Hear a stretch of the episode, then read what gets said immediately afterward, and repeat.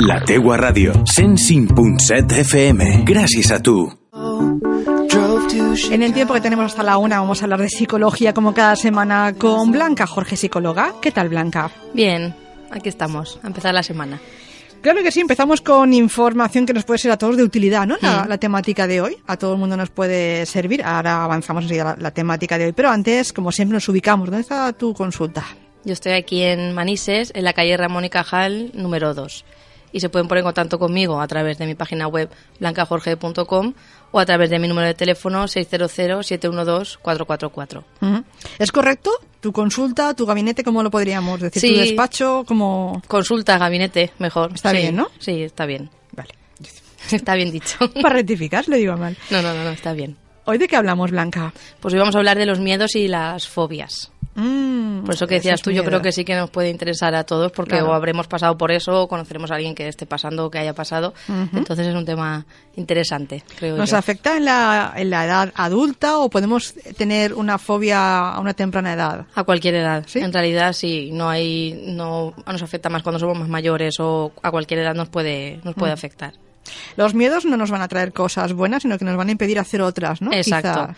Por eso hay que ser capaz, como veremos hoy, de Mm. identificarlo y de poner remedio, porque no son cosas que nos ayuden, sino son, son cosas que nos limitan más bien. Claro. Pues vamos a entrar enseguida en materia, pero antes invitamos a los oyentes si tienen alguna pregunta sobre la temática de hoy o otras temáticas que hemos tratado o que vamos a tratar, pues que nos las hagan llegar. Por ejemplo, que nos lo digan en, en nuestro WhatsApp, ahora que estamos en directo con Blanca, que aprovechen y le consulten lo que tengan, pues así en mente, alguna pregunta, alguna duda, alguna sugerencia. El WhatsApp de la radio es el 647-564-916, que nos manden también un email, pueden mandarnos un email a directe arroba radiomanises.es o que nos llamen, que estamos en directo, al 96 153 1634. Hablamos, Blanca, de, de qué es el miedo. Sí, primero vamos a definir qué es el miedo, que diríamos que es una sensación angustiosa que está provocada por la presencia de un peligro real o imaginario y que es una reacción que comienza con un estímulo estresante, algo que vemos que nos estresa o pensamos que es peligroso, y termina con la liberación de sustancias químicas que, que causan, entre otras cosas, pues por ejemplo, que el corazón y la respiración se aceleren o que el cuerpo se ponga, se ponga tenso.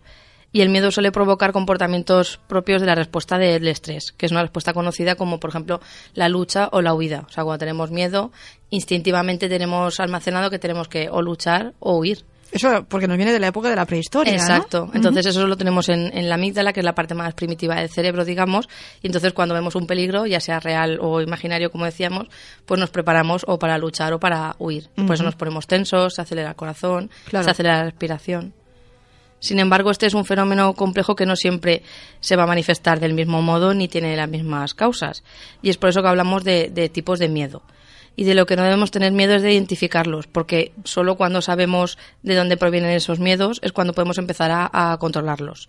Ya sea con o sin ayuda de profesionales, pero mejor con, con ayuda, tenemos que ser conscientes de nuestros temores y nuestros miedos, encontrar la raíz de los mismos y ese va a ser el primer paso para, para acabar con ellos o para superarlos. Y como decíamos antes, que no nos limiten, sino que, que los podamos superar, pero lo primero es identificarlos. Claro. Para saber que los tenemos. Exacto. Y afrontarlos. Y ese es el objetivo, afrontarlos y poder eliminarlos de nuestra vida. Y hay estudios que recogen unos miedos básicos, de los cuales ya de ahí derivan casi todo el resto de nuestros temores. Y, por ejemplo, el primero sería el miedo a la muerte. Vamos a decir esos miedos básicos a partir de ahora para que la gente eh, tome nota o los pueda identificar si es que los ha tenido o los tiene, ¿no? Sí, serían, digamos, como, como los básicos y de ahí Vale. ya parten los, los demás que Ajá. o hayamos podido tener o hemos oído o hemos leído que existen. Vale, pues tomamos nota de cuál sería, por ejemplo, un primer miedo básico. Que sería el miedo a la muerte. Ajá. que sería pues eso el miedo a ser aniquilados o a dejar de existir y es eh, pues eso más comúnmente conocido como miedo a la muerte y proviene de una sensación primaria de todos los seres humanos que tenemos por la supervivencia o sea en realidad lo que decíamos antes de venimos de la prehistoria y de ahí aún se nos han quedado cosas y una de las cosas es esa el, el querer sobrevivir y el miedo a, A a morir. dejar exactamente y de este miedo se derivan otros muchos como por ejemplo el miedo a las alturas el pánico a los viajes en avión o diferentes fobias que se han relacionado con, con digamos, poner fin a nuestra vida. Lo asociamos, ¿no? Es decir, si yo tengo miedo a las alturas puedo caer y morir, si viajo en un avión puedo caer y morir, tener un accidente Exacto, todos estos miedos que están relacionados con acabar con la vida, o sea, la base sería este que decimos. Y las sensaciones de pánico ante circunstancias asociadas a, una fatal consecuencia, que lo que decimos, que supongan el fin de, nuestras vidas. Pues el miedo a las alturas, lo que decíamos, el miedo a volar, el, miedo a, acabar de, vivir, digamos. Claro. Bueno, pues es un miedo básico que a lo mejor hay gente que se identifica con mm. este miedo, pero todos los miedos de los que vamos a hablar hoy son superables, ¿no? Sí, sí. Y la clave, lo que decíamos antes, es identificarlo, buscar ayuda y todo tiene, tiene solución, con esfuerzo. Un segundo miedo básico. Sí, sería la pérdida de autonomía el miedo a ser inmovilizados o paralizados o, atrapados, encarcelados o que nos controlen circunstancias que están que escapen a nuestro control y es pues eso el temor a la libertad de nuestros movimientos naturales que es común en casi todos nosotros. Por ejemplo, tendríamos la claustrofobia, que es pues eso, miedo a sentirnos pues eso que no podemos salir, que no podemos escapar, pero también se extiende a otras a otras reacciones psicológicas que están relacionadas con las interacciones y comportamientos sociales. Por ejemplo, eh, cuando la gente dice que tiene agorafobia, que tiene miedo a salir, muchas veces es por ese miedo también a a estar paralizado porque estoy tan rodeado de gente que no puedo actuar, no puedo escapar, no puedo, no puedo mm. hacer nada. Es como que me quedo paralizado, aunque en realidad podría moverme. Y como explica Albrecht, que es un, psicólogo, también está el conocido, por ejemplo, miedo al compromiso, que tiene mucha gente, que también básicamente, pues eso, el miedo a perder esa autonomía, esa independencia. Ah, no me quiero comprometer por no perder mi libertad, digamos, o mi independencia. Muy bien. Y claustrofobia también es una fobia muy común, ¿no? A espacios cerrados, oscuros, ahí al no poder huir, ¿no? Estamos ahí paralizados y paraliza mucha gente, lo pasa a mucha gente fatal, ¿eh? Mm. Muy bien, un tercer eh, miedo básico, ¿cuál sería? Sería la soledad, el miedo a la soledad que es totalmente eh, lo contrario de lo que acabamos de ver, y este medio se relaciona con el pánico al abandono, al rechazo, a sentirnos despreciados y es digamos la pérdida de conexión con el mundo que nos generaría pues eso sensaciones de angustia ante la posibilidad de convertirnos en una persona que nadie nos quiera o que nadie nos valore y eso encontrarnos solos. Claro. Es un miedo muy muy común. Muchas veces que cometemos a veces errores por no estar solo estamos a lo mejor con personas ah. que no son lo más mm. conveniente, pero por este miedo que decimos, por miedo a, quedarnos solos. Porque dicen que la soledad buscada es una buena soledad, la que uno mm. busca y está a gusto cuando uno está solo, ¿no? En una temporada en su vida, pero claro, la soledad que, que, que se produce por circunstancias, pues a mucha gente no, no le gusta. No la lleva bien. No la lleva bien. Sí, pero sí que es verdad, y lo que tú dices también es verdad que de vez en cuando viene bien estar solo, conocernos a nosotros mismos, reflexionar, pero sí que es verdad que si no es buscada, que es a lo mejor que me la, de repente se acaba una relación y no, lo, no me lo esperaba, pues la gente no lo suele llevar, no lo suele llevar bien, por este miedo que decimos. Miedo básico a, la soledad, a quedarnos solos, a que nadie mm. nos respete, nos valore o nos sentamos ahí, pues eso, abandonados por todo el mundo, ¿no? Mm. Hay más miedos aún, ¿eh? Sí, el último que vamos a ver sería daños y perjuicios al ego, es decir, pues miedo a sentirnos humillados, a pasar vergüenza o cualquier otra situación que de profunda desaprobación que amenace la, la pérdida de la integridad del ser, es decir, pues por ejemplo, hacer el ridículo, por ejemplo, como tiene mucha gente, hablar en público por si acaso meto la pata o se pueden, puede pensar que no me he preparado eh, la exposición que estoy haciendo. Ese miedo a hacer el ridículo es también muy, muy común y lo que decimos, pues el miedo al rechazo o el temor que sienten muchas personas a hablar en público está relacionado con esta angustia que está, pues eso, generalizada y muchas veces es hablar en público con mucha gente, pero al final se va generalizando y al final es, aunque sean en grupos pequeños o aunque sea delante de una persona solo. Claro, el hablar en público, claro, mucha gente o un grupo reducido de gente te está mirando a ti y la atención está puesta en ti, pues mucha gente lo, lo pasa mal, ¿no? Tiene miedo a equivocarse Exacto, ya que o a no expresarse bien, entonces eso hace que, pues que la, lo que la conferencia o lo que iba a dar o lo que se iba el mensaje que se iba a dar pues no lo haga bien claro porque en ese momento está más pendiente pues eso de no meter la pata o de lo que piensen de él o de ella y no está centrado en todo en, lo que tiene que, exponer en ese momento bueno, luego imagino que bueno hay, hay, técnicas ¿eh? para estos miedos empezar a, superarlos. Hemos hablado de cuatro tipos de, de miedos básicos, que sería el miedo a la muerte, pérdida de la autonomía, miedo a la soledad o miedo a, a, esos daños y perjuicios al, al, ego, como por ejemplo, ¿no? pues enfrentarnos a, a un auditorio o a alguien a hablar en público, que pueden ser grupos más reducidos o, Mm. más amplios. Pero, mm, ¿cómo se producen ese tipo de, de miedos? Sí, eso es lo que vamos a ver ahora. Es, eh, digamos que el estímulo causante puede ser un pensamiento de algo real o no, o un estímulo amenazante, pues por ejemplo, pues lo que, como decíamos antes de, de- viniendo de la prehistoria, la presencia de, de un león sería algo, algo real, pero muchas veces no tiene por qué ser algo real. Y algunos autores afirman que existen algunos miedos inherentes, como por ejemplo eh, la oscuridad, sería un miedo que llevamos ya innato en el ser humano, la incertidumbre o la muerte, como comentábamos antes. Sí. Sin embargo, la gran mayoría de miedos son aprendidos por aprendizaje asociativo o condicionamiento clásico. Quiere decir que muchos miedos los aprendemos, pues eso, pues a lo mejor una cosa me, me pasa una vez y ya no me sale bien o me asusto más de la cuenta, pues ya a raíz de ahí voy a, a- a asociar que todo lo que esté relacionado con eso me va a dar miedo. Claro. Entonces, por ejemplo, una de las cosas que afectan o que intervienen son las bases fisiológicas, que es lo que vamos a ver ahora. Que, por ejemplo, pues eso, la respuesta autónoma del miedo, es decir, la que no activamos de manera consciente, sino simplemente tenemos un peligro y se activa sola, por lo que decíamos antes de que lo llevamos innato, surge muchas veces mucho antes de que nuestra razón haya podido decidir nada al respecto. Es decir, yo a lo mejor veo algo que mi cerebro interpreta como que es un peligro y aunque yo no decida, ya mi cerebro se pone a actuar muchas veces. Y son muchas las áreas que del cerebro que están relacionadas con el miedo, como por ejemplo las que vamos a ver ahora, que serían el tálamo, que es donde, o sea, decide dónde enviar datos sensoriales. Por ejemplo, decide que, que en ese momento qué sentido predomina más, si los ojos, si los oídos, si el tacto, decide según el peligro que interprete qué sentido tiene más protagonismo en ese momento. También la amígdala, que como decíamos antes, es, digamos, lo que tenemos heredado de, nuestro- de nuestros antepasados, que va a decodificar esas emociones y va a determinar de si es una amenaza o no es una amenaza.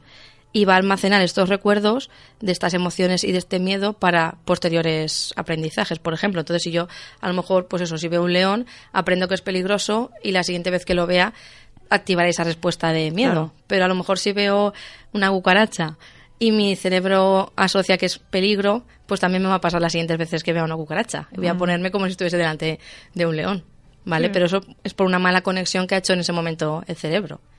Y también el hipotálamo, que sería una parte importante, que va a activar esa respuesta de o pues me pongo a, a respirar más deprisa de la cuenta, o mi corazón late más deprisa, o me pongo tenso.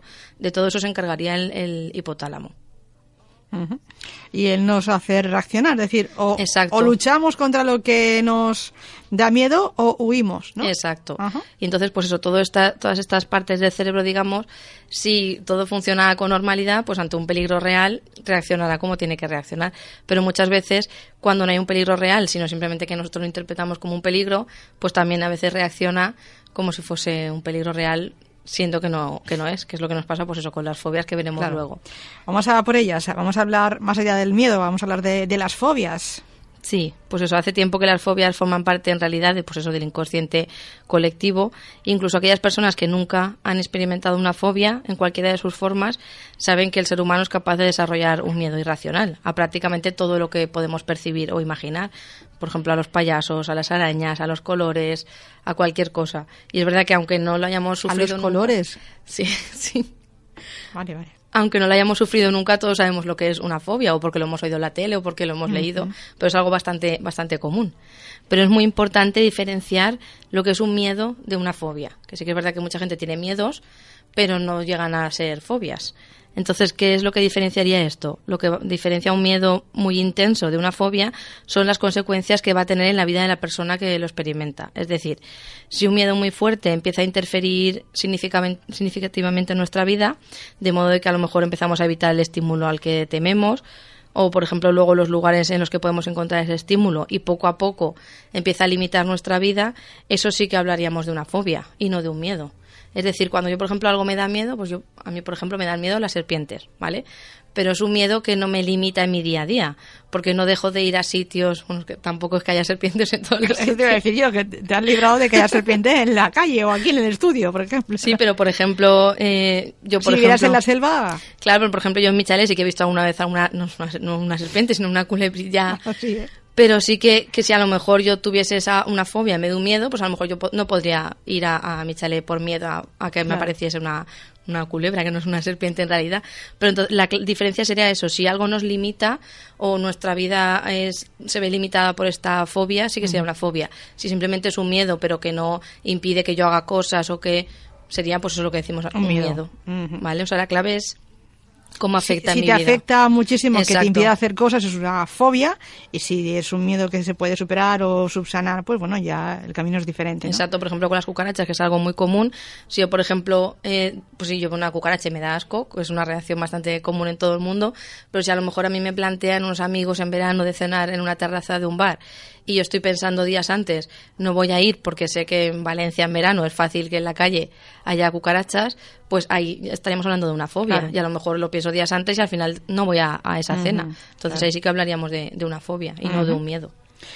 Muy bien, aparte, eh, hay nombres, ¿no? Para las fobias, Mm. cada cosa tiene también un, un nombre, ahora lo, lo comentaremos. Sí, las fobias son un tema muy interesante porque hay tantas de ellas, pues eso, como elementos que, que hay en nuestro hábitat y en nuestras culturas. Es decir, son prácticamente infinitas y siempre resulta sorprendente ver hasta qué punto pueden existir personas que en un momento determinado de su vida pues desarrollan un miedo atroz a, a cosas, a ideas o a seres vivos que, que muchas veces no diríamos que son peligrosos. Y vamos a ver ahora cuáles son los tipos de fobias que existen. Vale. Y hay, pues eso lo que decimos, hay tanta variedad que pues en realidad no es muy difícil hacerse un mapa mental sobre estas fobias y saber cuáles son las más comunes. Y en realidad es imposible tener acceso a una clasificación totalmente exhaustiva. Y es verdad que no, no- no existe ninguna clasificación como tal, porque la variedad es muy, es muy, pues eso depende muchas veces de las personas también, porque so- como decíamos antes son irracionales. Y lo que decíamos, como es una variedad infinita, es inútil pretender crear una clasificación con todos estos tipos de, de fobias. Y siempre habrá alguna que se salga de, de los esquemas. Claro. Porque cualquier cosa o cualquier pensamiento o cualquier situación o cualquier, como decíamos antes, ser vivo es propenso a generar un miedo irracional bajo determinadas circunstancias.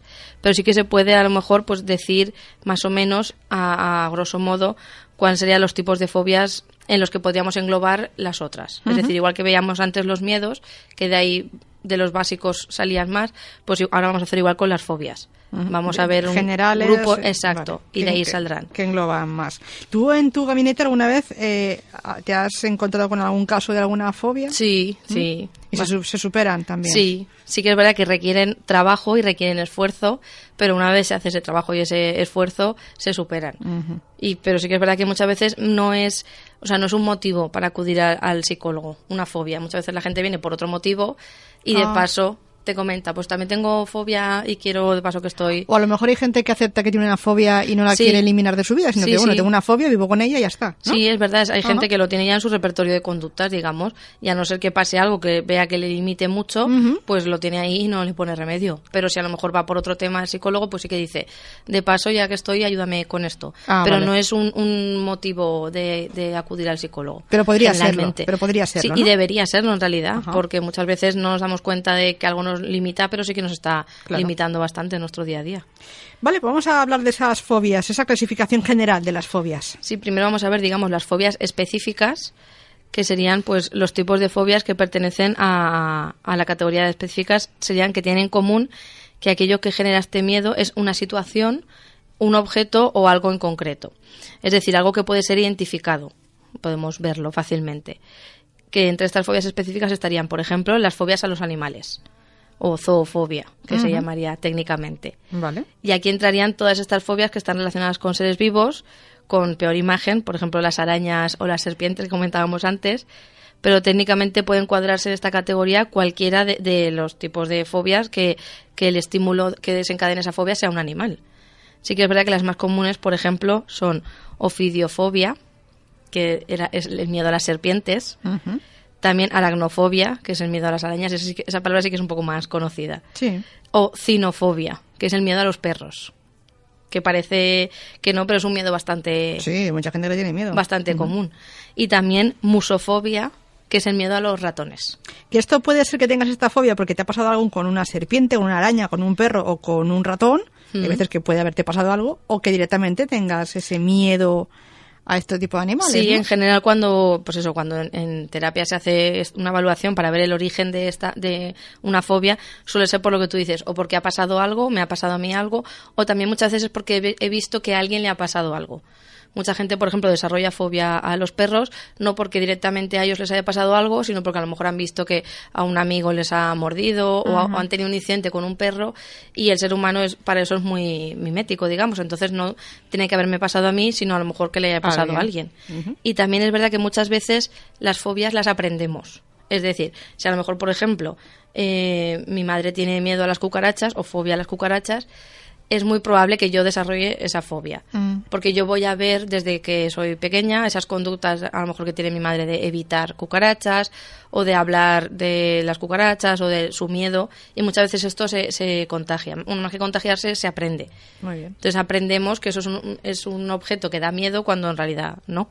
Entonces, muchas veces suele ser por eso, o por aprendizaje, o porque me pasa algo, o veo que a alguien le pasa algo con ese objeto, con ese animal o con esa situación. Vamos a hablar de más, más fobias. Sí, hablaríamos también dentro de estas fobias específicas de la fobia a la sangre o hematofobia, que es uno de los grandes clásicos y que, atendiendo a algunos estudios, es uno de los tipos de fobias más comunes. Sin embargo, esta fobia a la sangre, a la hora luego de su tratamiento, presenta una particularidad, porque presenta, o sea, porque la distingue del resto, porque muchas veces esta fobia va a producir un, desmayo. Entonces, al, al, desmayarnos es más difícil el tratamiento. Claro. Quiero decir, si por ejemplo estamos hablando de, pues de fobia a animales o otras fobias que veremos luego, las técnicas que se, que se hacen para, para que se supere esta fobia es exponerse, como veremos luego, a ese objeto que me da miedo o a esa situación. Pero claro, si yo me desmayo, cuando, cuando me da miedo esa situación. Entonces, es más, o sea, es la que tiene tratamiento más complicado, pero sigue teniendo también solución. Es gente que no puede ver sangre. Cuando ve sangre se desmaya, ¿no? Exacto, es, gente cuando ve sangre se desmaya, ya sea sangre propia o sangre de los demás, o a lo mejor una película, o y, o cuando, por ejemplo, tiene que ir al médico si, porque a lo mejor ha tenido algún incidente y en, el que puede ser que vea sangre, pues muchas veces también. Entonces, sí que es algo que puede ser que no te dificulte porque no en el día a día no tienes por qué. ¿Ver sangre? Exacto, pero sí que es algo que, que afecta bastante y sobre todo por lo que decimos, porque produce un desmayo y porque la reacción es bastante fuerte. Muy bien.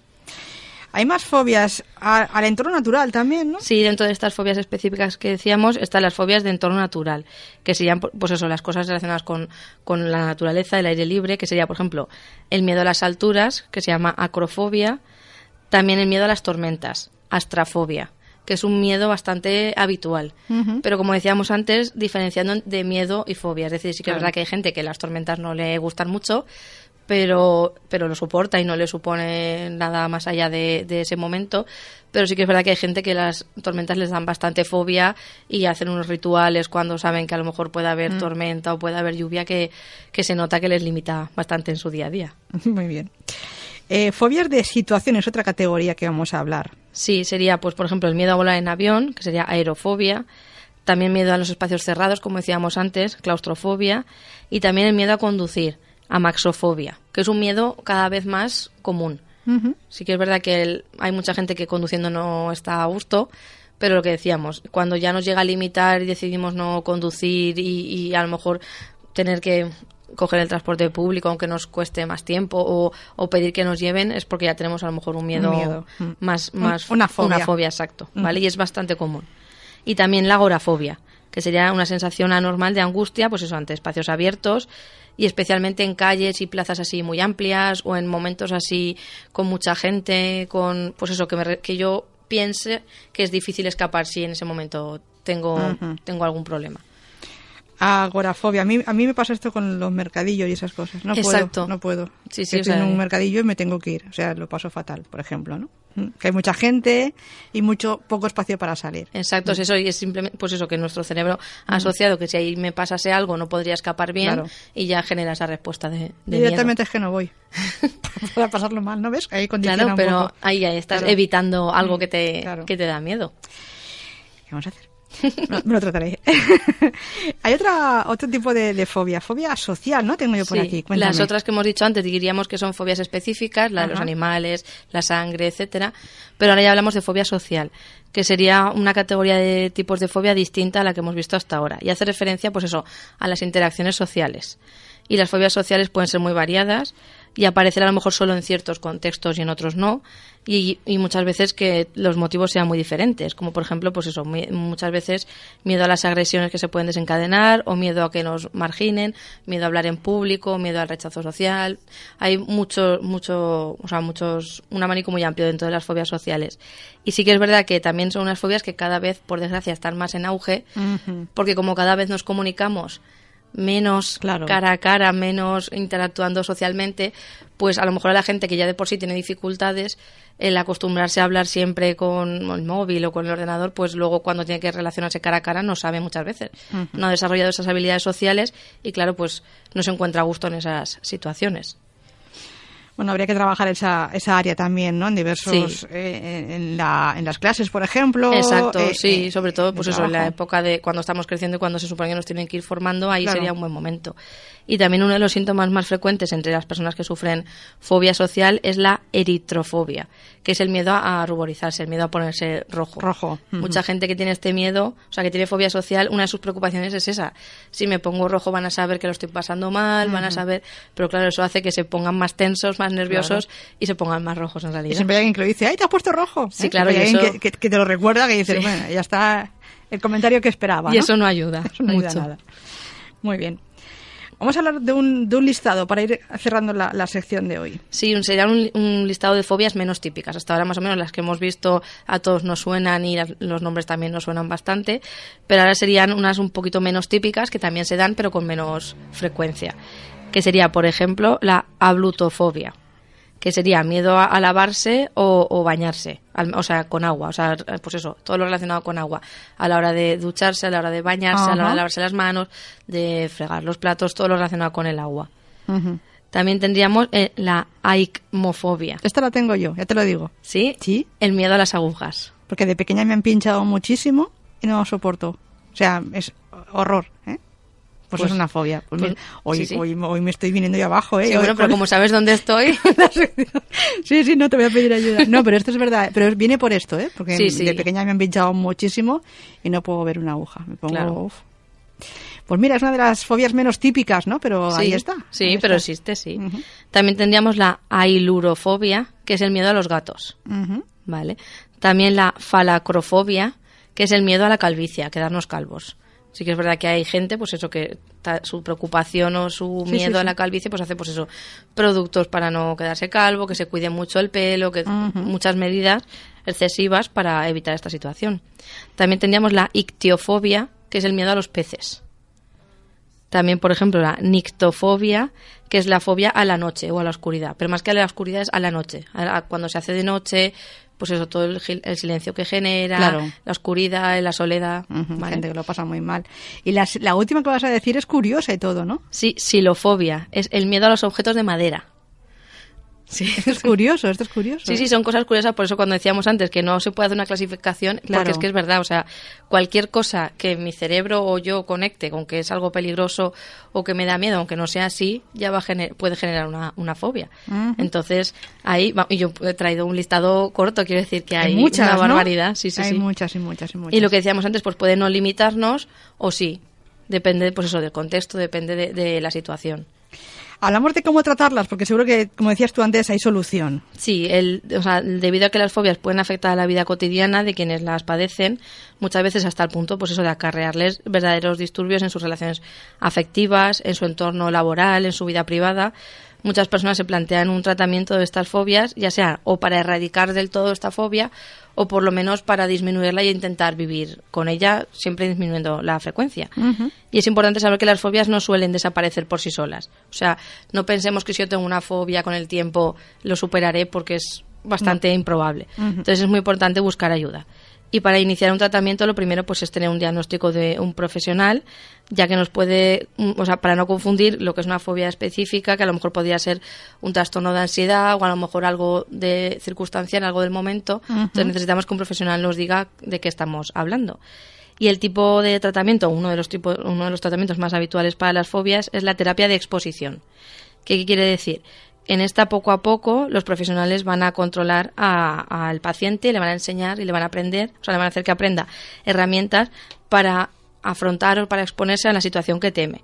Entonces se realiza de manera gradual y progresiva, o sea, siempre de menos a más, del, de la situación que menos miedo nos da, digamos, a la que más miedo nos da, y hace que las personas poco a poco lo vayan superando y vayan lidiando con la ansiedad que les va a generar.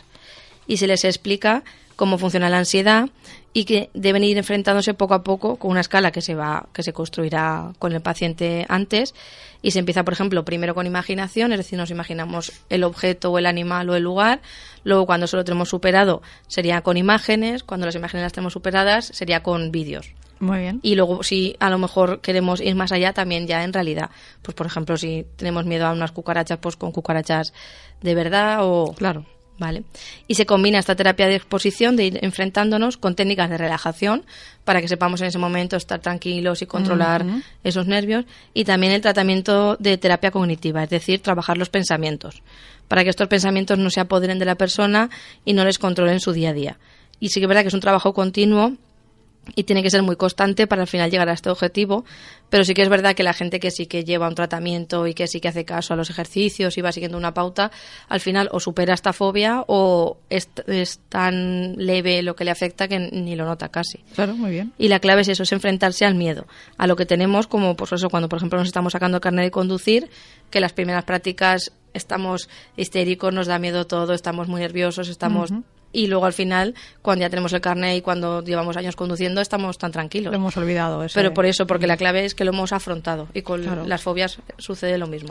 Y dando los pasos correspondientes, ¿eh? es decir, que no cuando uno tiene miedo a las alturas no te vas a tirar por paracaídas, sino que vas a antes a hacer un proceso para luego, por ejemplo, afrontar ese miedo. Sí, porque eso que dices tú es importante porque sí que es verdad que hay gente que dice, pues mira, tengo miedo, lo voy a superar pasándolo fatal haciendo esto, pero solo que a lo mejor nos puede hacer es que ese miedo sea todavía más, o sea, esa fobia sea todavía más grande y que a lo mejor desarrollemos alguna más. O sea, eso no, no es para nada la respuesta correcta. Acudir a un profesional, como decíamos hoy, y recordamos dónde está tu gabinete. Yo estoy aquí en, Manises, en la calle Ramón y Cajal, número 2, y se pueden poner en contacto conmigo, pues eso, a través de mi página web blancajorge.com o de mi número de teléfono 600-712-444. Hemos hablado hoy de las fobias y cualquier consulta la pueden hacer ya mm. personalmente a Blanca. La semana que viene tratamos más temas. Gracias, Blanca. Vale, hasta la semana que viene.